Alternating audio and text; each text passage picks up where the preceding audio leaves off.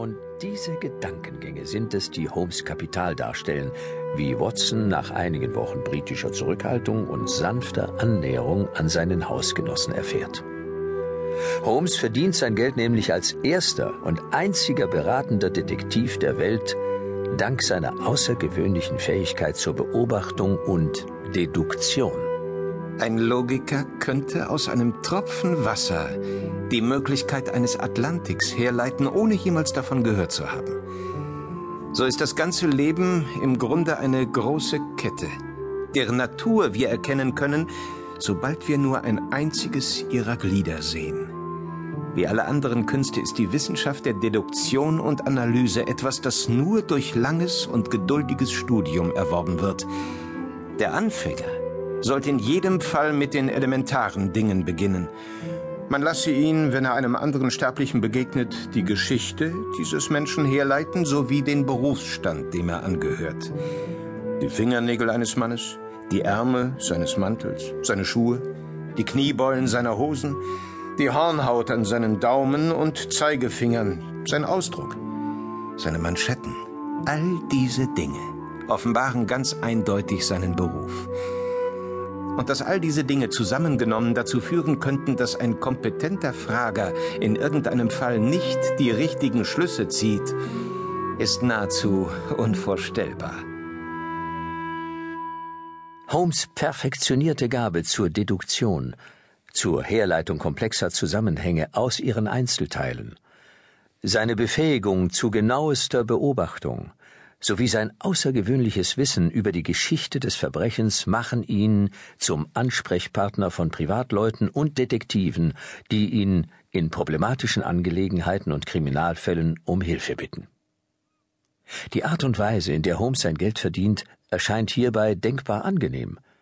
Man sucht Holmes auf, legt ihm sämtliche Beweise in einem Fall vor und erhält im Verlauf der Konsultation dessen Lösung präsentiert.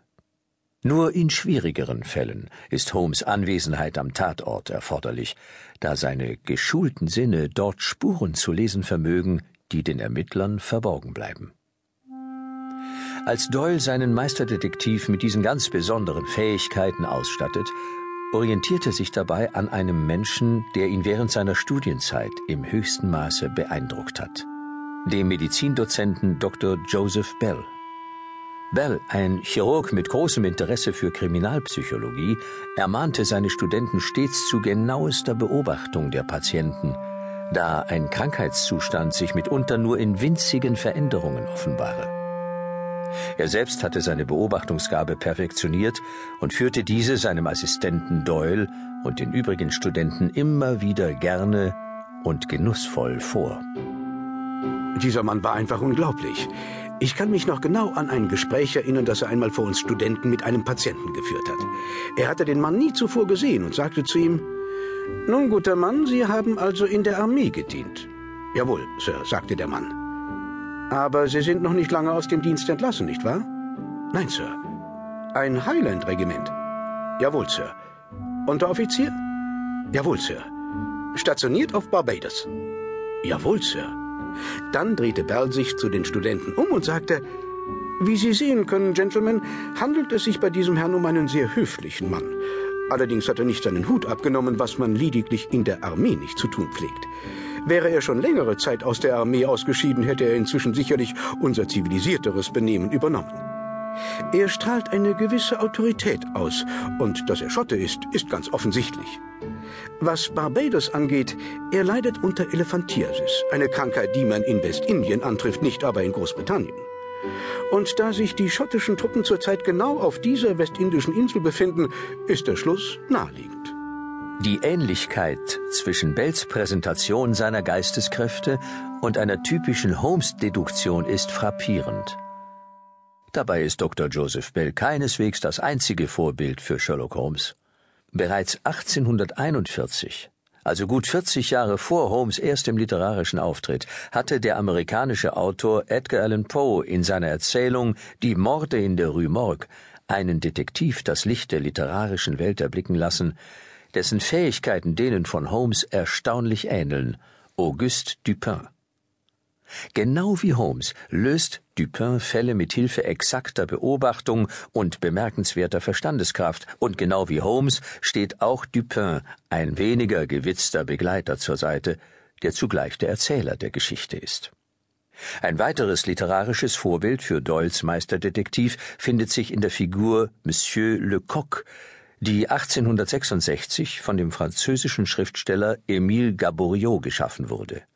Lecoq ist ein ebenso begabter Detektiv wie Dupin, an dessen Seite ein noch weniger begabter Begleiter namens Papa Absinthe steht. Übrigens ein geschickter literarischer Kunstgriff, denn durch die Kontrastierung mit dem weniger intelligenten Kollegen kommt die Genialität des Detektivs in noch stärkerem Maße zur Geltung. Doyle kannte die Werke von Poe und Gaboriau, und die Ähnlichkeit zwischen Dupin, Lecoq und Holmes ist unübersehbar. Sogar Dr. Watson fällt sie ins Auge. Allerdings ist Holmes keineswegs erbaut davon, mit fiktiven Figuren verglichen zu werden, noch dazu mit solchen, die bei weitem nicht seine Vollendung besitzen. Ich vermute, Sie glauben, dass Sie mir ein Kompliment machen, wenn Sie mich mit diesem Dupin vergleichen, Watson. Das tun Sie nicht. Meiner Meinung nach war dieser Dupin ein sehr minderwertiger Knabe.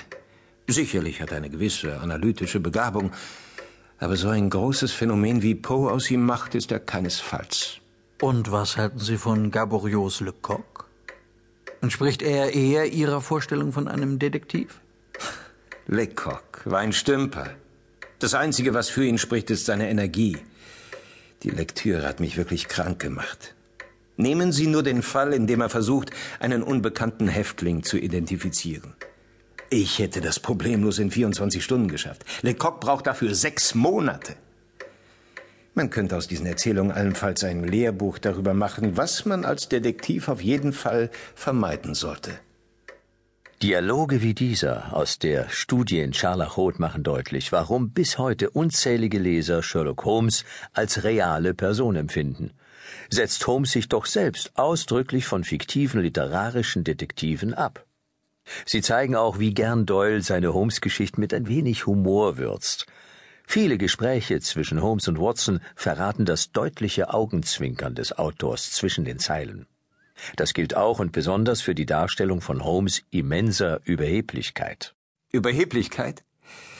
Im Gegensatz zu anderen bin ich mir lediglich über meine Fähigkeiten im Klaren.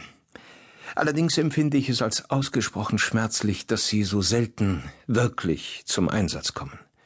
Es gibt heutzutage einfach keine richtigen Verbrechen, und keine richtigen Verbrecher mehr. Was nutzt einem Verstand in diesem Beruf, wenn ihn keiner benötigt? Es gibt niemanden, ob tot oder lebendig, der so viele Studien betrieben hat und über so viel natürliches Talent für die Aufklärung von Verbrechen verfügt wie ich. Und was habe ich davon? Es gibt kein Verbrechen, das der Aufklärung würdig wäre. Abgesehen von ein paar stümperhaften Übeltaten, bei denen die Motive so offensichtlich sind, dass sogar ein Inspektor von Scotland Yard sie durchschauen kann.